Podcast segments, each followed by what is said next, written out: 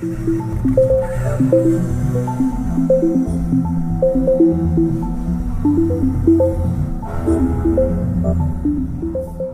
todos muy bienvenidos, bienvenidas a este segundo programa, esta segunda entrega, que se denomina, un ciclo de cuatro programas que se denomina Encuentros con las músicas actuales de América Latina, y que consiste en un ciclo, como decía, de cuatro programas sobre la creación contemporánea latinoamericana y centrado en eh, el diálogo con compositores y también, por supuesto, audición de algunas de sus obras.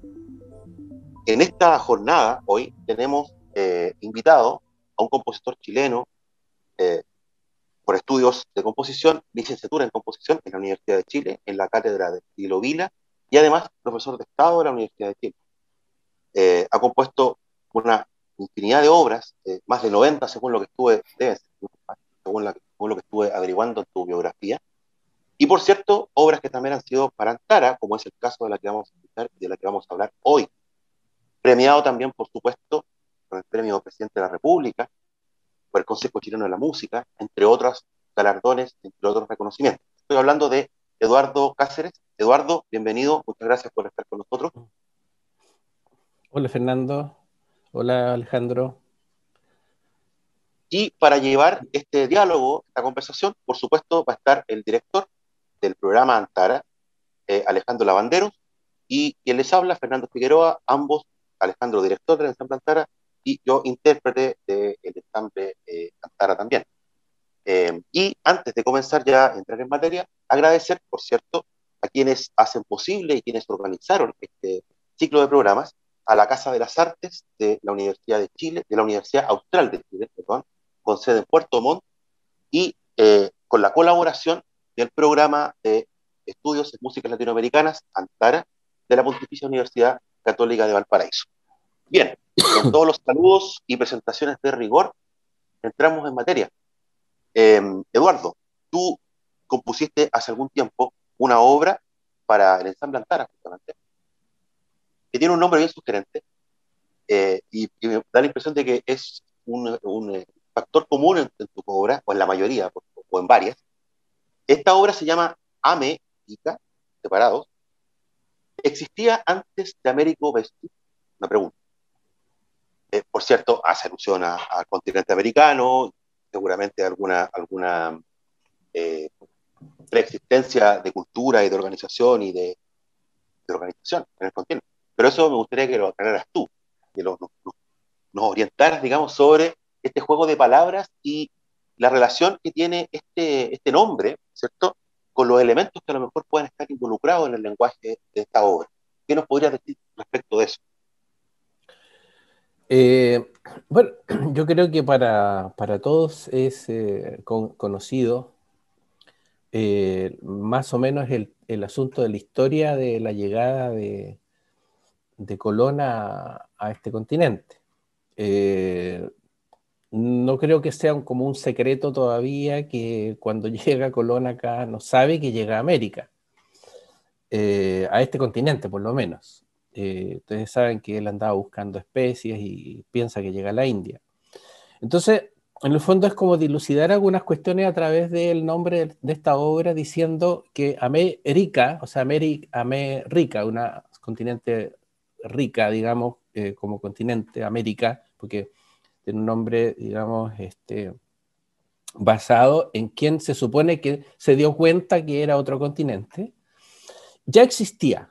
Es decir, eh, existía antes de todo esto. Es decir, son, son cuestiones muy obvias para todos, para mí, pero de todas maneras el juego, digamos, de palabras tiene que ver obviamente con la trascendencia que tiene el hecho de que estas culturas que existían y que no solamente existían cuando ellos llegaron, sino que además habían, pareciera ser, habían existido otras anteriores. Entonces, esto es un sinfín de culturas que existen, pero que de todas maneras, esta otra que se, nos, que se, impone, se siente como la dueña, eh, se siente la hegemónica. Ahora, el problema está, para mí, eh, no, o sea, uno de los problemas está en que nosotros actualmente, todavía en el año 2021, eh, cientos de años después, todavía sigue existiendo, una cultura en este caso musical, en muchos otros aspectos también, pero hegemónica.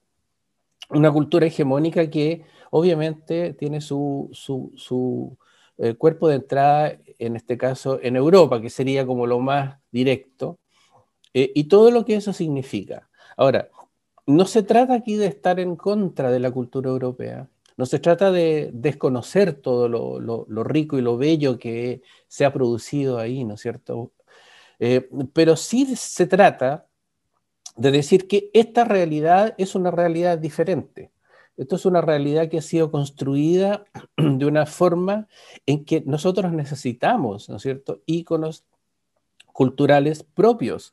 Nosotros necesitamos, obviamente, una mirada hacia el futuro, no, necesitamos una, mirada hacia el pasado.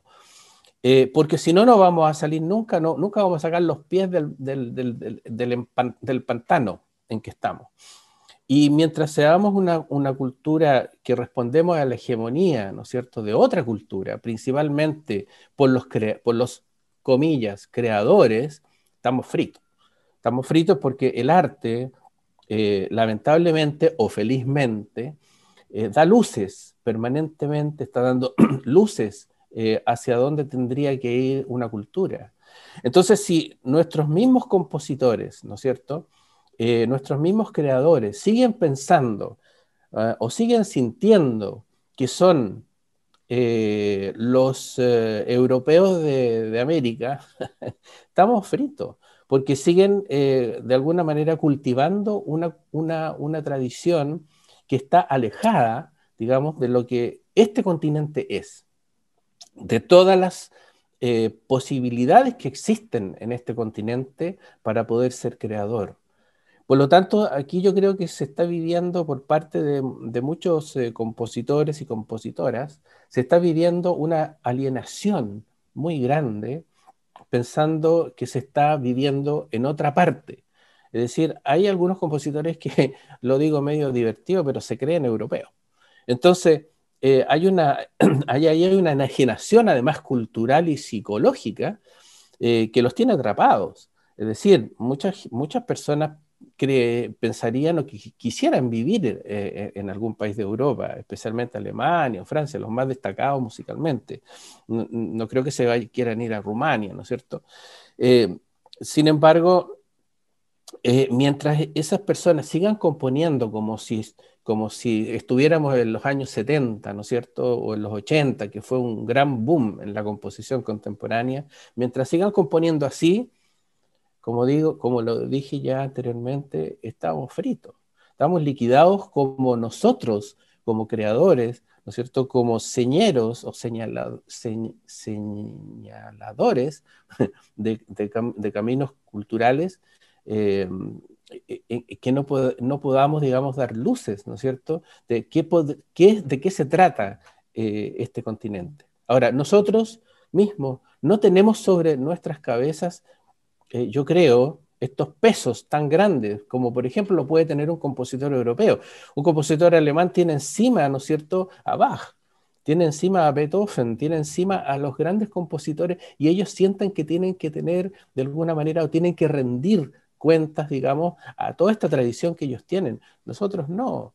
Nosotros tenemos, obviamente, eh, una tradición muy breve, muy corta, y ya estamos teniendo cuerpos, digamos, este, icónicos, como la Violeta Parra, por ejemplo, ¿no es cierto? Eh, Víctor Jara, tenemos ciertos cuerpos eh, culturales, musicales eh, trascendentes, este, que dan la vuelta al mundo, por supuesto.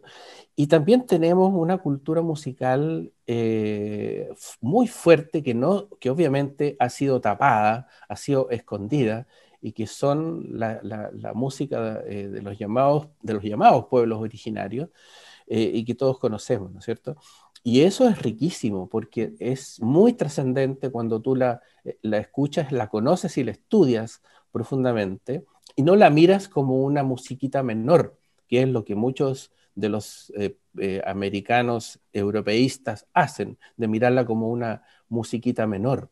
y eso es por un asunto de, simplemente de, ignorancia básica, digamos. Eh, ¿Por qué no se han dedicado, digamos, a, conocer eh, trascendentalmente de qué se trata eso? es curioso, fíjate, a propósito de lo que tú decías, que estos elementos que son como anclas, ¿no? con respecto a la identidad, provengan más de las músicas populares o de las músicas folclóricas, directamente, y no del mundo de la academia. Es curioso porque el caso de, Violeta Parra y el caso de Víctor Jara, ambos nunca pasaron por la academia. Es más, Violeta Parra, y está comprobado, digamos, ella veía con bastante, digamos, no sé si burla, pero un poco sorna, ¿no? Este, afán academicista de, de, intentar descifrar lo que el pueblo escribía. Yo, sé que es, polémico y delicado la de Violeta Parra, porque se transforma comúnmente, digamos, casi intocable, ¿no? Es fundamental en la historia, por supuesto, y en, el delineamiento de la, de la identidad chilena y latinoamericana. Pero claro, es delicado, porque, eh, por supuesto, causa escosor a veces, pero ella veía con cierta reticencia, ¿no? Este afán academicista venía más del mundo de la música, de la tradición oral, por cierto, igual que Víctor. Eh, pero quería rescatar algo que pasó hace unas semanas, cuando hablamos con Gastón Sublet, justamente a propósito de este tema de la identidad y de, de Europa, América versus y de vuelta. Y él decía, claro, eh, algo que a mí me hizo mucho sentido y creo que así debiese ser, un poco lo que tú decías también. Eh, no se trata de eliminar o de proscribir, sino que cada elemento o cada cultura eh, tenga un espacio, ¿no? Tenga un espacio definido. Y ese espacio a veces, claro, uno siente que en la academia, por ejemplo, está. Porque para escribir o para componer música con inspiración o con elementos del lenguaje de Latinoamérica, eh, inevitablemente cuando se da dentro de la academia hay que recurrir a elementos de la escolástica europea. Entonces se produce es como un, bueno, pero ya que tal vez a lo mejor Alejandro podría en algún momento de la conversación profundizar en lo que, en lo que significa eh, las mallas curriculares, los contenidos, eh, por qué esto sí, por qué esto no, etcétera, etcétera. Pero la obra que tú compusiste, Pantara, eh, tiene la presencia de dos instrumentos eh, occidentales, la flauta piccolo y la flauta baja, que intervienen principalmente en la primera sección de la obra, después prácticamente desaparecen, y la obra está centrada casi en un 100% en los instrumentos tradicionales latinoamericanos. El caso de las tarcas, el caso del bajón cromático, una zampoña de menor tamaño, la tambora, eh, tambor colombiano, y el uso de microfonía también, por cierto, está pensado en un montaje eh, ¿Qué elementos crees tú dentro de, estos instrumentos que están en juego dentro de la obra y los propios elementos de la obra que tienen relación directa con el lenguaje de Latinoamérica? Es, eh, es, que para mí el lenguaje de Latinoamérica es tan variado, cuando tú me preguntas por el lenguaje de Latinoamérica, es tan variado y que nosotros tenemos que aceptar, yo diría, eh, una condición cultural eh, sine qua non, como se dice, em, y que, es la hibridez. Eh, yo encuentro que la hibridez, a pesar de que algunas, para algunas personas la hibridez se, las, se, le mira como, como un defecto, yo diría que es una gran virtud. Y justamente la virtud de este continente es la hibridez.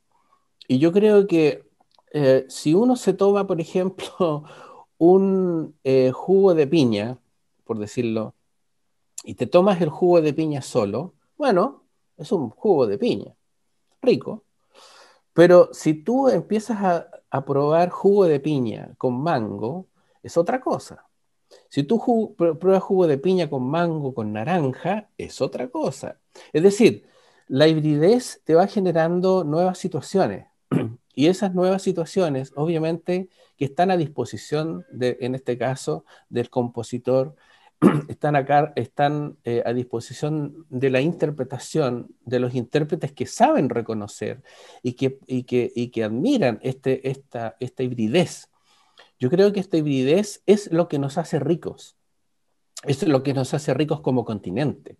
Esto lo, estoy, esto lo digo porque eh, antes de la pandemia eh, fui en algunas oportunidades, estuve en París, estuve en Francia, estuve en Alemania también, en Holanda, qué sé yo, haciendo distintas fechas y me di cuenta que los compositores y compositoras de estos continentes están, están pandemia, porque esto se cortó, eh, mirando y observando y escuchando con mucha atención lo que está pasando acá.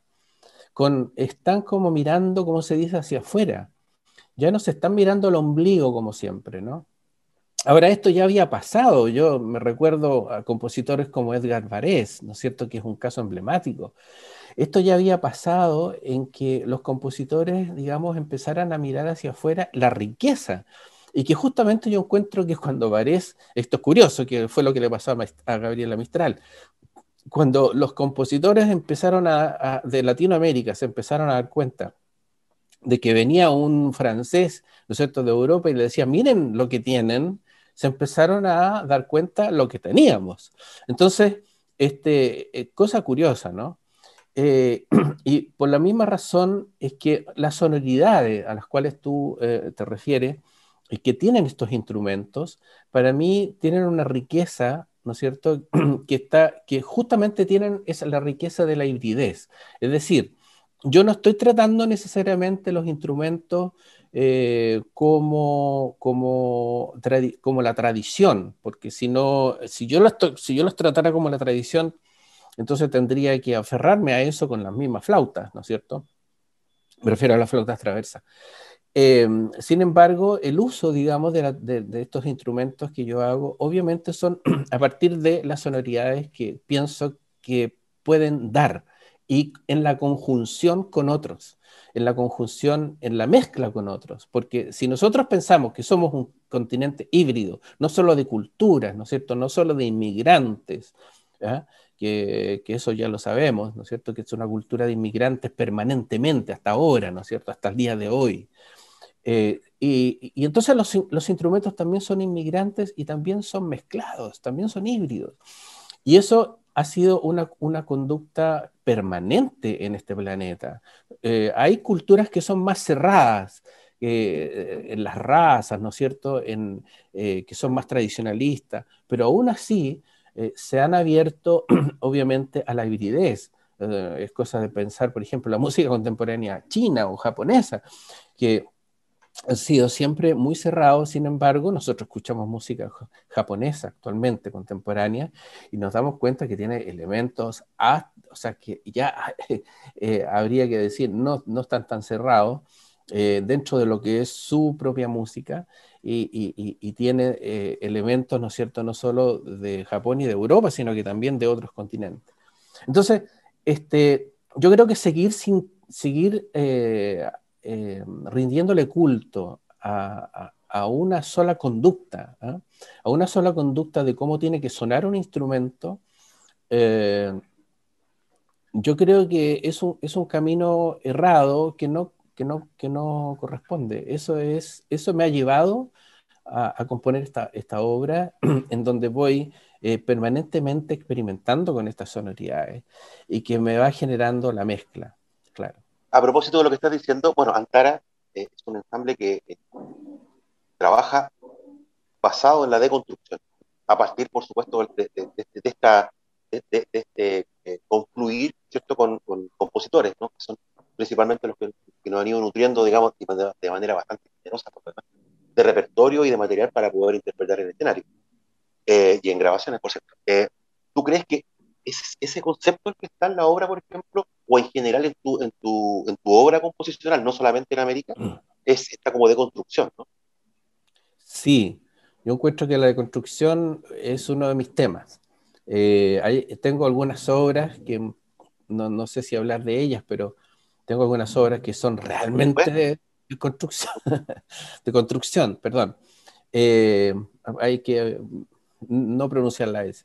Eh, y eh, son em, justamente esta, esta, yo diría, este em, reconocimiento eh, de saber que tenemos un cuerpo sonoro posible o varios cuerpos sonoros posibles que nos pueden nutrir. y que no estamos necesariamente teniendo que rendirle como culto, y, e insisto en esta frasecita, eh, a una sola manera de, escribir para esta música o de e imaginarse el, sonido de esta música y después escribirla, por supuesto, primero escucharla y después escribirla, dejémoslo en claro. Em, entonces, eh, si, nosotros estamos aferrados, ¿no es cierto? Estamos aferrados a una cultura, estamos, como dije hace un ratito atrás, estamos viviendo una enajenación cultural. Eh, y de ahí no nos salimos. Y yo creo que eso inunda toda, toda tu vida, inunda toda tu actitud frente a la, existencia humana, digamos. Entonces, eh, si tú uno mira por la ventana, ¿no es cierto? Pero afuera, te das cuenta eh, de la cantidad de recursos que existen. todo el mundo sonoro que existe actualmente es, pero es inimaginable. O sea, o sea, inimaginable en cuanto a su magnitud. Uno se, puede, se lo puede imaginar, por supuesto. Ah, se puede imaginar trozos de eso. Pero justamente el mundo del, de, los sonidos, ¿no es cierto? El, mundo sonoro actual no solo quedan los instrumentos, eh, también genera deconstrucción. Y, y, yo creo que por ese camino que se ha ido, este, ha sido como todo un descubrimiento eh, y que yo creo que nos acerca también a lo que es, entre comillas, la realidad o parte de lo que es la realidad. Em, por eso mismo que eh, creo que el camino de Antara eh, ha sido un camino de búsqueda permanente y, y, también de asumir valientemente, y lo digo con todas sus letras, valientemente una postura no sé si decir latinoamericanista, porque es como muy amplia esa palabra, pero sí decir estamos parados aquí y desde acá nosotros em, proyectamos eh, esta música hacia, hacia, hacia, hacia afuera. Y yo creo que eso trasciende y obviamente va a seguir trascendiendo. Así sea, ojalá. Bueno, hablamos de la obra, hablamos de su, de su procedencia, de lo que hay dentro como lenguaje también de la instrumentación. Y eh, yo creo que es importante, a partir de lo que hemos conversado también, abrir la conversación hacia otras esferas o hacia otras temáticas. ¿no? Y para eso, por supuesto, le quiero dar el pase a Alejandro eh, para continuar esta conversación. Eduardo, bueno, es un, sin lugar a duda que es un tema fascinante y al mismo tiempo creo yo que podríamos tener muchos programas, ¿no? Porque no se pueden agotar en un, en un espacio tan eh, yo diría, tan eh, contenido como este programa, ¿no? Da para mucho. y da para mucho porque el tema de, la historia de América Latina, ¿no es cierto?, es, es eh, pero fíjate que podríamos hacer rememoración de algunas cosas porque a mí siempre me ha, me ha llamado la atención, tú sabes bien, ¿no es cierto?, yo después me fui a estudiar a Francia y caí, yo diría, caí por, por azar, caí con, con Pierre Bartot, a propósito, ¿no es cierto?, de que en aquella época Elena Alexander, ¿no es cierto?, era mi suegra, ¿no? Y, gracias a ella llegué con él. Yo no tenía idea quién era Pierre Bartot, pero lo menciono porque eh, su trabajo yo lo encuentro, fíjate, de la más importante trascendencia en términos instrumentales. Y hay, yo diría que poco ojo puesto en, el, en, el, en la envergadura de su investigación instrumental. ¿Por qué lo, lo digo? Porque aquí voy a hacer la conexión con nuestro proyecto. Eh, Pierre-Yves, ¿no es cierto?, en todos sus, sus libros, que se yo, tratado, etcétera, da cuenta inicialmente de las flautas, y él mismo, ¿no es cierto?, había estudiado flauta shakuhachi japonés, es el show, de manera que tenía un interés por las flautas, lo cual estaba también apegado no solamente a una tradición del tocar un instrumento de cierta manera, o ligado a su música, sino también por el color y el timbre de esa flauta. Entonces, es muy interesante ver su, libro, ¿no es cierto?, La flauta, que habla sobre, en parte sobre la historia, eh, y ver la catalogación inicial. ¿Por qué? Porque allí, ¿no es cierto?, las presenta todas, como quien diría, eh, dentro del mismo valor ontológico de existencia. Las flautas rectas, las flautas, ¿no es cierto?, transversales, las flautas de pico, las flautas de un tubo. Y a partir de esa catalogación, que tiene que ver más bien con la forma que se toman los instrumentos, da un primer paso para colocarlas en igualdad de condiciones.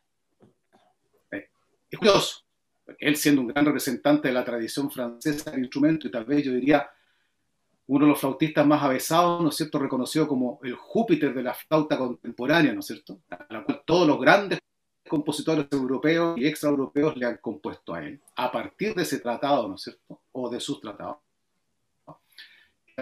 de que eh, sobre el interés de las flautas como un producto de la humanidad, de diferentes culturas. Punto en el cual Antara se basa para, para, justamente, ¿no es cierto?, iniciar esta investigación sobre las técnicas instrumentales, ¿no es cierto?, a propósito de esa investigación de la flauta contemporánea, de la cual habían elementos que eran tomados de otras tradiciones, pero que eran sistematizadas, ¿no es cierto?, en la flauta traversa Böhm, y yo diría que, eh, de alguna manera, ¿no es cierto?, em, filtrado esas técnicas y puestas como si fueran parte de la cultura occidental, que así era realmente, ¿no? Es decir, las técnicas como los sonidos eólicos, ¿no es cierto?, la respiración continua, los multifónicos, etc. en fin, em, lo interesante, ¿no es cierto?, es que abrió un campo de investigación, yo diría, en cada prototipo, que no se había dado nunca, fíjate, bien curioso esto, ¿no? Eh, yo conocí otro experimento hecho allá eh, de algunos músicos occitanos en, París, justamente con Lenny Alexander, que estaban trabajando sobre las técnicas contemporáneas del instrumento occitano, estoy hablando de la década del 82-84. Eh, sin embargo, en América Latina, curiosamente no. Y nos tocó la experiencia de Perú, en el programa anterior, ¿no es cierto? Entrevistábamos a José Sosaya, y siendo un país con una cultura tan rica anteriormente y por supuesto que actualmente en las, músicas como que había también un desprecio hacia esos instrumentos de parte de la, de la academia o del conservatorio. Eh, y claro, se le tomaba el instrumento, como diría yo, en la tradición que se le escucha, así como fue la flauta traversa, ¿no es cierto?, hasta 1930, 40. Eh, ¿Por qué lo digo entonces? Porque nosotros iniciamos este camino de investigación y yo todavía lo sigo diciendo, nosotros hicimos, yo diría, el raspaje como de la, puntita del iceberg en comparación a lo que América Latina, por ejemplo, tiene, ¿no es cierto?, en instrumentos de todo tipo, no solamente los aerófonos. Entonces me llama tanto la atención que en nuestras universidades o escuelas, desde el punto de vista del pensamiento creativo, eh, fíjate que la creación se basa en el modelo europeo y en las sonoridades europeas. Es decir, cuando tú dices, oiga, pero usted no podría pintar un azul distinto, no. Fíjese. ¿Por qué razón? Porque el azul que tomamos es este. Esa es la correcta. Incluso tú, para no mencionar casos, tú sabes mejor que yo, que hay algunos, ¿no es cierto?, que, que son aún más, yo diría, chúcaros y dicen, no, es que eh, la, flauta la flauta suena así, no suena de otra manera. ¿Qué quiero decir con eso? Ni siquiera las llamadas técnicas contemporáneas son utilizadas, sino que voy al sonido puro de la tradición, ¿no? Entonces, ah, claro, hay una, una suerte, ¿no es cierto?, como de, lectura de esta tradición, de esta historia europea, ¿no es cierto?, de como decías tú, creerse o sentirse europeo, un poco como la salsa de Rubén Blades, ¿no? El pelo rubio, los ojos rubios, los dientes rubios. Hay personajes connotados en nuestro país al respecto. Eh, pero fíjate, a mí me interesa más bien que yo he visto tal vez que si bien ha ido avanzando esto en las universidades de abrirse, ¿no es cierto?, yo diría a una mirada de, de América Latina, eh, encuentro que ha sido un paso muy lento, muy, muy lento, si uno toma en consideración, por ejemplo, el deporte que hizo Ana Cruz, el cual tú fuiste ahí un gran líder, ¿no? Junto a otros, de eh, llevar estos encuentros de música contemporánea, abrirse, ¿no es cierto?, un poco a, esta, a estas áreas dentro de la academia que no se daban necesariamente ni en la Universidad Católica ni en la Universidad de Chile al interior en esos momentos, sino que un poco externo, ¿no?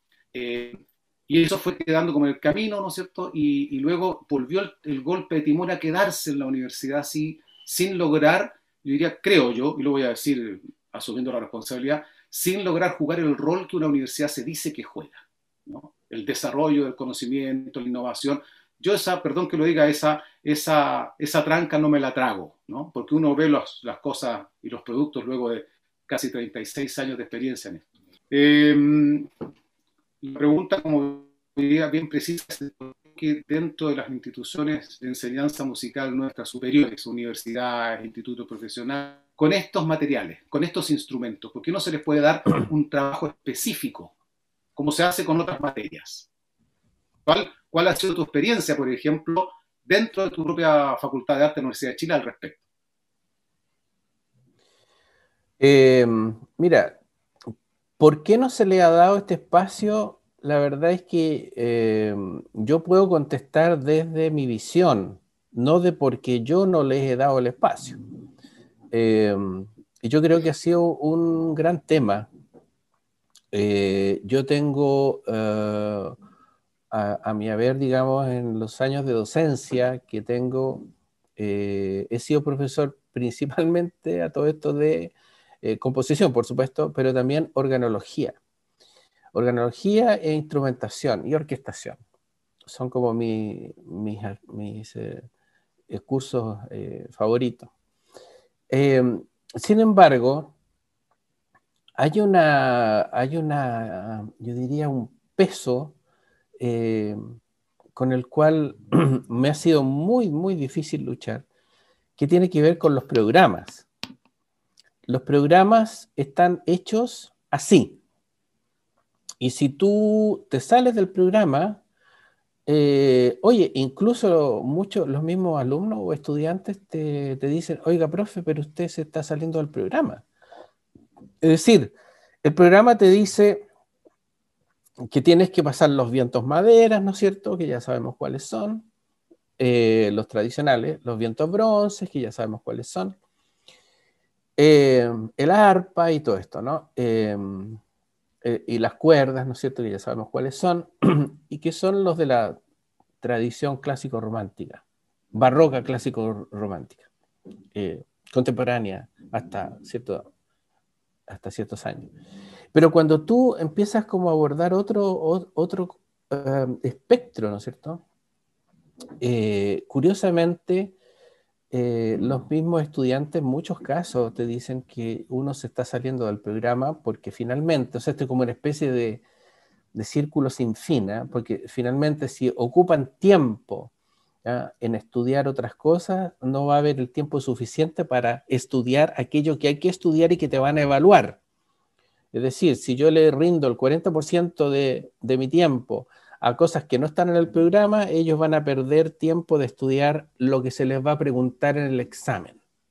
Entonces, es como una especie de, círculo eh, que no se termina nunca. Y por otro lado, también hay otros profes que eh, finalmente, si tú te metes en esto, eh, te dicen, oiga, profesor, pero usted se está saliendo del programa y te califican mal porque tú estás tratando de ingresar a un mundo, cierto?, que no corresponde. ¿Por qué? Porque la tradición, ¿no es cierto?, de la academia, de la academia academicista, por supuesto, sigue eh, repitiendo lo mismo y que tiene que ver con lo que hablábamos anteriormente. Es decir, esto como que no se termina, esto como que no se quiere terminar.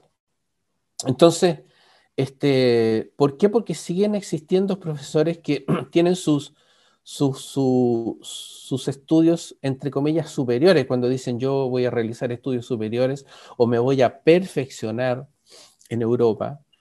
Eh, y cuando vuelven, ¿no es cierto?, de esta perfección, eh, ¿qué hacen? Siguen transmitiendo esta tradición, en el caso de los compositores, eh, que finalmente ni siquiera es la tradición este, abierta europea, sino que además pasan a ser los mejores discípulos de sus profesores, haciendo lo mismo que su profesor, componiendo igual. Entonces, no se termina nunca esta cuestión. Y eso obviamente que lleva a problemas eh, internos y externos profundos, y que finalmente cuando uno está en esta línea, por ejemplo yo, que he estado en la línea básicamente de trabajar la composición con, eh, con, con, elementos de la música de la cultura mapuche durante mucho tiempo. Durante mucho tiempo que vengo trabajando esto también. Eh, connotados compositores chilenos siempre me dijeron que yo trabajaba con esta música tan básica, tan insignificante, indígena, como mirándola en menos, como casi como me decían, ah, tú quieres vender como souvenir. O sea, eh, en realidad eh, considerar esto, la trascendencia de eso, digamos, y que, no, y que tampoco esa trascendencia va por una cuestión estética, lo sabemos. Sabemos que las culturas indígenas no hacían música por, un asunto estético, ¿no es cierto? Eh, como lo hace la música europea. Pero, pero, pero si nosotros queremos cultivar eso, tenemos que ir a lo profundo de esa música. Y lo profundo tiene que ver con el lenguaje de la tierra, tiene que ver con el lenguaje del espíritu, tiene que ver con otro tipo de lenguaje que cuando tú los comprendes te das cuenta de la grandiosidad de eso. Entonces, eh, y que es el latir, ¿no es cierto? O la latencia permanente del planeta. pero es muy difícil comprender eso. Entonces, eh, si tú le explicas esto dentro de la academia, eh, en primer lugar, ese es un pensamiento que como que no corresponde por una cuestión práctica, porque por lo que dije, por el, lo del 40% en los exámenes, y por otro lado, porque se ve que todo esto es menor. Entonces, si, si los distintos tipos de flauta, por ejemplo, tienen en el mundo, ¿no es cierto? El mismo, por ejemplo, tipo de embocadura, que a mí me parece que es como una especie de columna vertebral, ¿no es cierto? La, que, que, que, la embocadura es la misma en todos los distintos instrumentos que hay, incluso los, estos indios Guayampi, ¿no es cierto?, que fueron descubiertos en Brasil, en el Amazonas, tenían instrumentos que se tocaban con la misma técnica, digamos, de boca, digamos, de, la embocadura de la flauta traversa. Eh, pero andaban desnudos, qué sé yo, y, andaban ocultos, los encontraron cuando construyeron la carretera hacia Brasilia. Pero resulta que finalmente estos son instrumentos menores, son instrumentos de indígenas. Entonces ahí está el gran problema nuestro cultural, que todavía no nos salimos de eso. O sea, eh, independientemente de que nosotros nos creamos o no eh, europeos, o lo seamos o no lo seamos, la academia está atrapada en eso. La academia sigue atrapada en eso, en eso y en otras cosas también, ¿ah? por si acaso, no es lo único. Eh, entonces, eso es lo que se llama, vendría a llamarse el academicismo.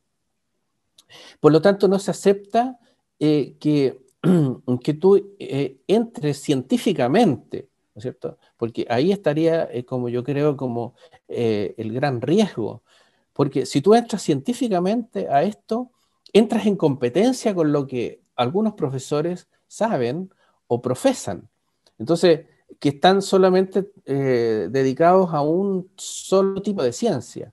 Pero cuando tú le abres otro tipo de ciencia, ¿no es cierto? Otro tipo de investigación, con otros contenidos, se asustan porque, porque no pertenece a su ámbito. Entonces, en el fondo, ahí hay un problema, por un lado, de ignorancia, pero también por otro lado, de poder.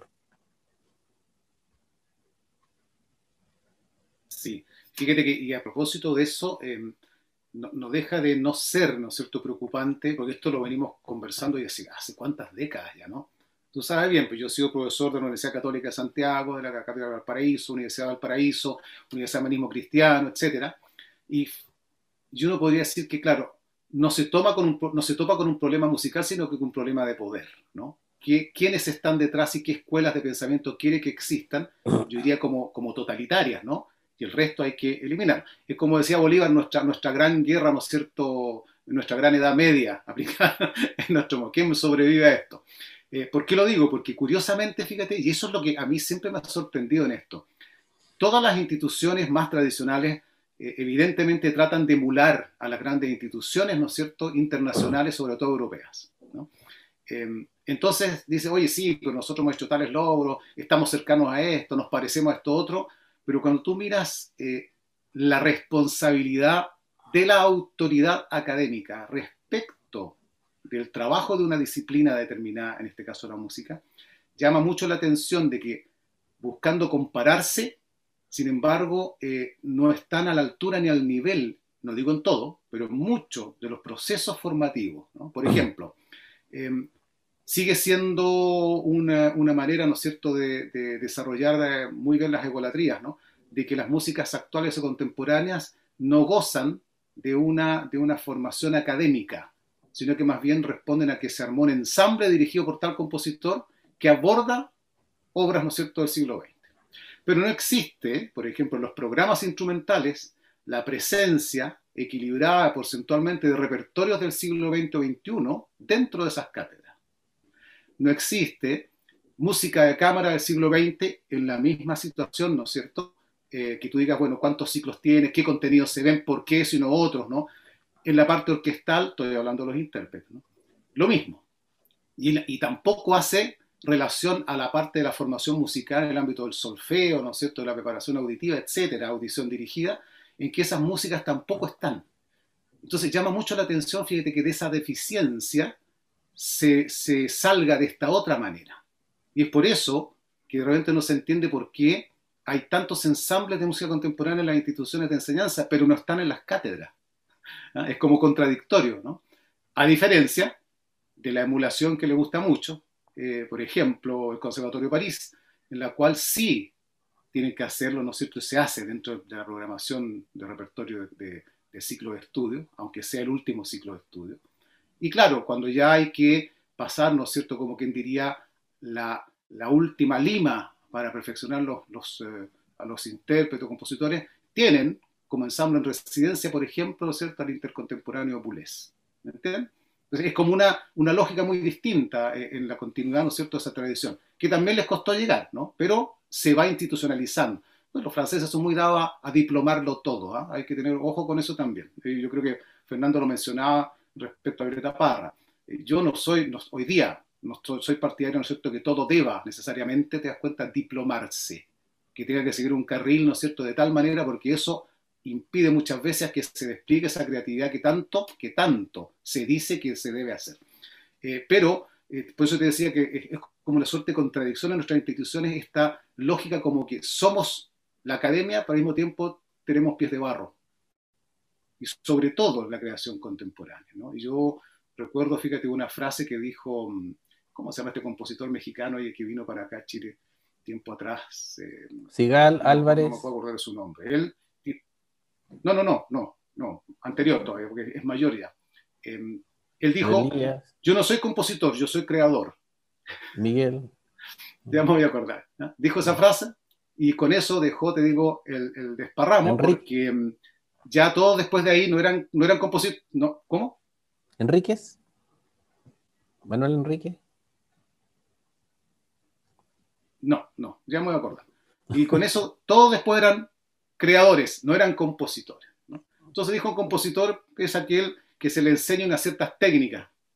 ¿Cómo se enseñaba, ¿no es cierto?, la sonata, la sinfonía. Por lo tanto, ahí, entre comillas, no hay mucha creación todavía, ¿eh? el despliegue de una técnica nomás. Entonces, es, curioso, fíjate, encontrar estos contrastes. Em, y como decías tú, yo creo que lamentablemente todavía está demasiado, ¿no es cierto?, fuertemente arraigado esta mentalidad colonial en Chile bueno, en América Latina en general, ¿no?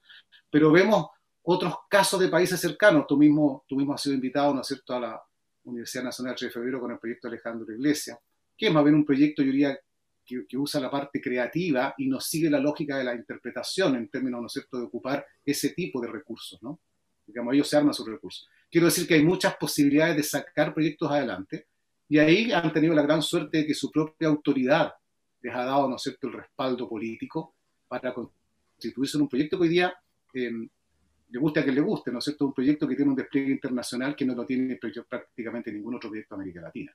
Y con esto estoy tratando de decir de que esa manera de hacer, que puede ser una de muchas, ¿no es cierto?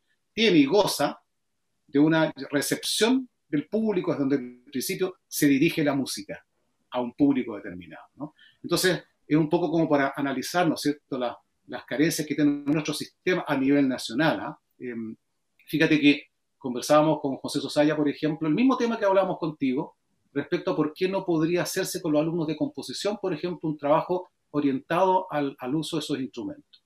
Eh, y claro, decía, mira, es una, excelente idea que podríamos colocarla, ¿no es cierto?, y ponerla ahora dentro de nuestros programas. Tú tocaste un punto importantísimo ahí. Es como, tiene que estar dentro de los programas porque si no, no se justifica interiormente a, la institución, ¿no? Em, y claro, la pregunta es, bueno, pero ¿quién define los programas? ¿Quién define los contenidos de los programas? Entonces la pregunta es muy compleja porque si son las comunidades académicas, estamos hablando de que ahí hay un, hay un, un empantanamiento tremendo, tremendo. La pregunta es, de repente, lo decía José Augusto Manís, a propósito de, un encuentro con la Rickman hace unos meses atrás, yo ya no creo en las instituciones no creo que la institución vaya a poder resolver esos problemas. Estás hablando de alguien que trabaja en una. Está cortando la conexión acá. Una de las, de las universidades importantes, ¿no es cierto?, de Brasil. Entonces, todas estas tensiones, estas dudas, uno se pregunta, bueno, ¿habrá alguna manera de, de tener que emplazar nuevamente alguna estructura que ayude, ¿no es cierto?, a visibilizar estos problemas que estamos conversando hoy? Por ejemplo, y por eso te, yo te, te recordaba, eh, y con eso quiero una, una, reflexión tuya, el rol que jugó Ana Cruz en ese tiempo.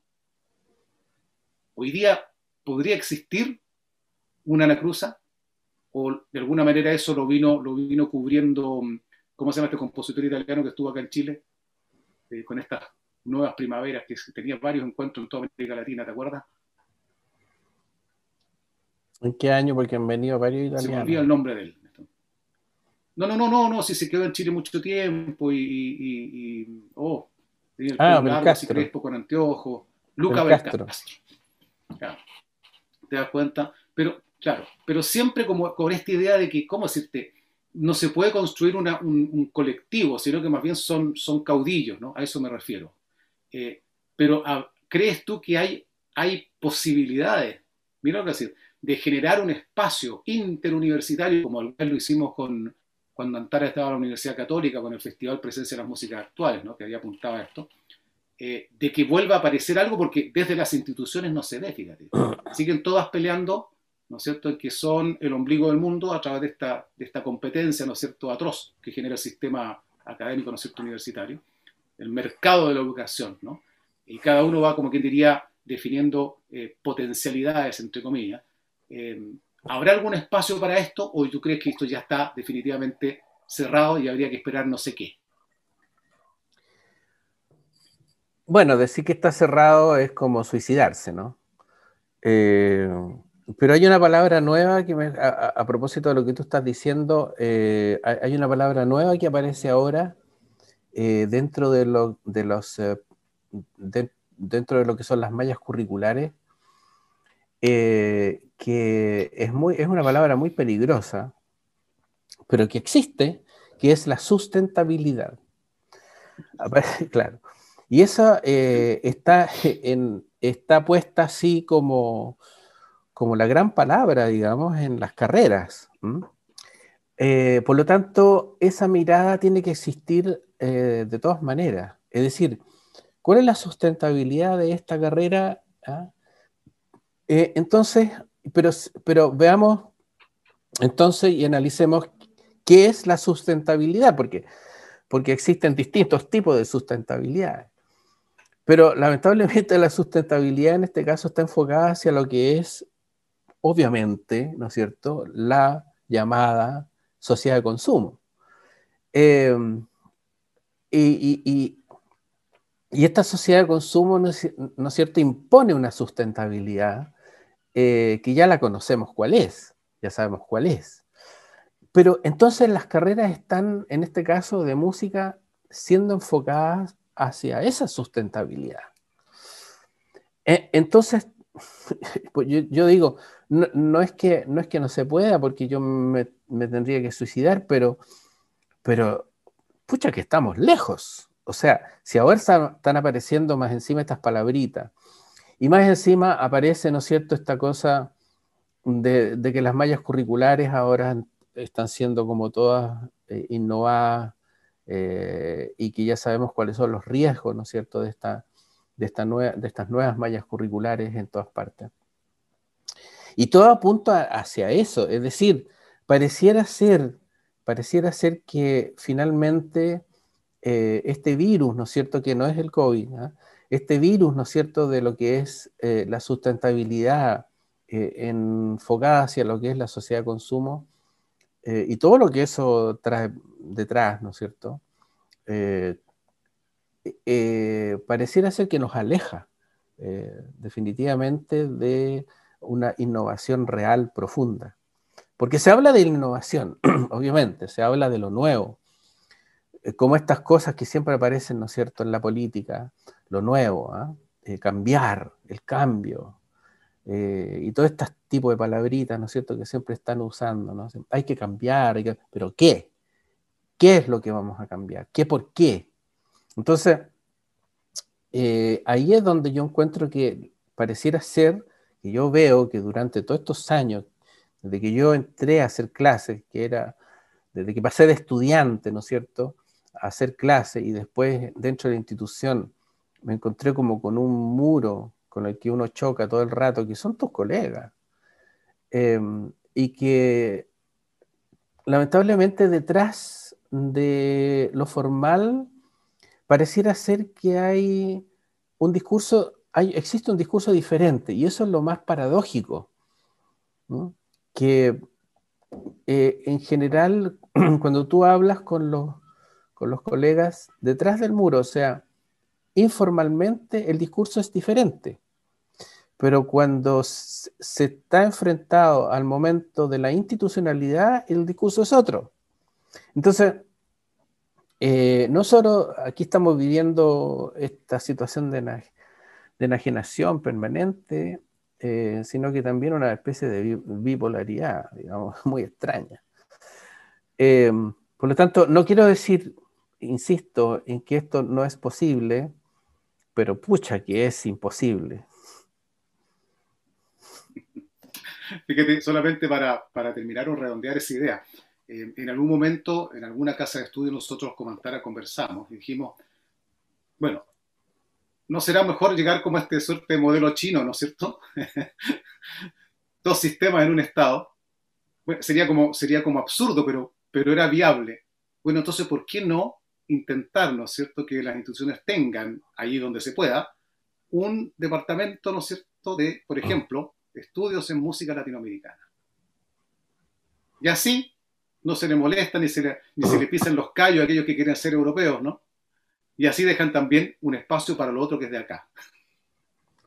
Es, una solución institucional posible, pero ahí fíjate tú que habría que empezar a pelear por los presupuestos y otra serie de peleitas internas que tienen que ver con la competencia, como decías tú, finalmente terminarían destruyéndolo.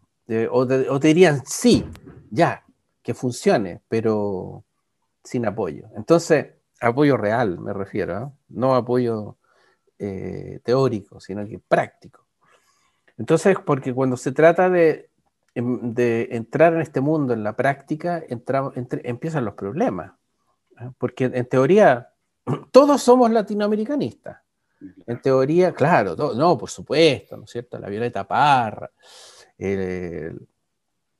los, pueblos ancestrales, bueno, todo, todo, ese discurso, ¿no? Pero cuando se por la práctica es otra cosa. Por eso yo encuentro que aquí existe una especie de bipolaridad muy grande. Es decir, tú no te atreves a, hacerlo, ¿ah? pero tu discurso sí lo hace. El discurso de mucha gente lo hace, pero en los hechos es otra cosa. Entonces ahí estamos con, con ese tipo de situaciones. Por eso la, la radicalidad de grupos eh, que se enfrenta a esto, como el mismo Antara o lo que tú citabas de Alejandro Iglesias Rossi en la UNTRE, que son, que son posturas radicales dentro de la institución finalmente te, te, te, te cortan el piso. Las instituciones te, te, lo, cortan porque eh, no van por lo que ellos saben, por, los, por, por aquellos que mandan, ¿no? Van por, otra, por, otra, por otro camino. Y solamente se va a apoyar lo que alguien que, que, tiene el poder va a apoyar lo que sabe, no lo que no sabe, no lo que no conoce, ¿ah?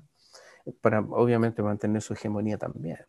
Entonces, aquí hay problemas psicológicos profundos también, culturales, sociológicos, antropológicos, eh, que tienen que ver con esto y que finalmente se disfrazan, se disfrazan, fíjate, con otros problemas para eliminarte. Bueno, vamos a escuchar y ver la obra América existía antes de Américo Vespucci de Eduardo Cáceres, una obra de 2015 en la versión por supuesto la obra estaba dedicada también, eh, en la versión del el ensamble anterior.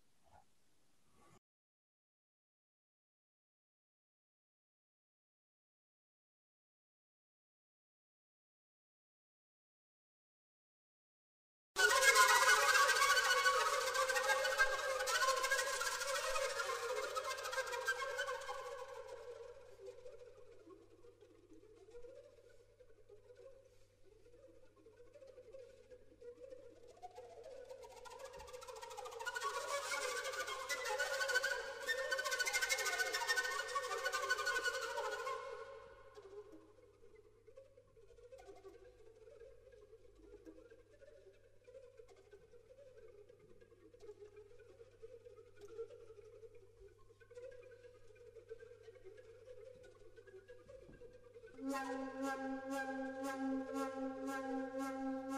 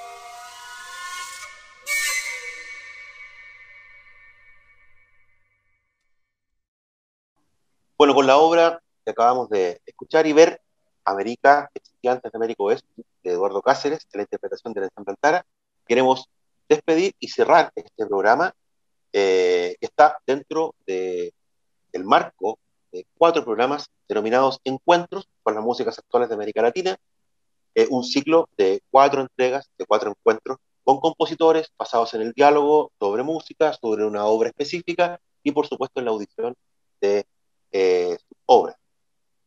Producción, este programa, a cargo de la Casa de las Artes de la Universidad Austral de Chile, en Puerto Montt, y en colaboración con el programa de estudios de músicas latinoamericanas Antara, perteneciente a la Pontificia Universidad Católica de Valparaíso. Queremos agradecerte, Eduardo, un gran abrazo, muchas gracias por haber estado con nosotros. Muchas gracias, Fernando, muchas gracias a Alejandro, y que siga Antara, no puede desaparecer. gracias a este, este, espacio, digamos, y todas estas iniciativas son eh, aquello que hay que hacer. Yo creo que es como el camino por ahora eh, y, los felicito y, creo que son muy valientes. Muchas gracias. Muchas gracias, muchas gracias Eduardo, a ti por, por la generosidad y el tiempo que, nos estás dando para estar eh, de, este momento con nosotros. Y nos vemos en un próximo programa eh, invitado, Guillermo, Guillermo Eisner, con la obra Sur. Un abrazo a todos, nos vemos, que tengan muy buen día. Chao, chao.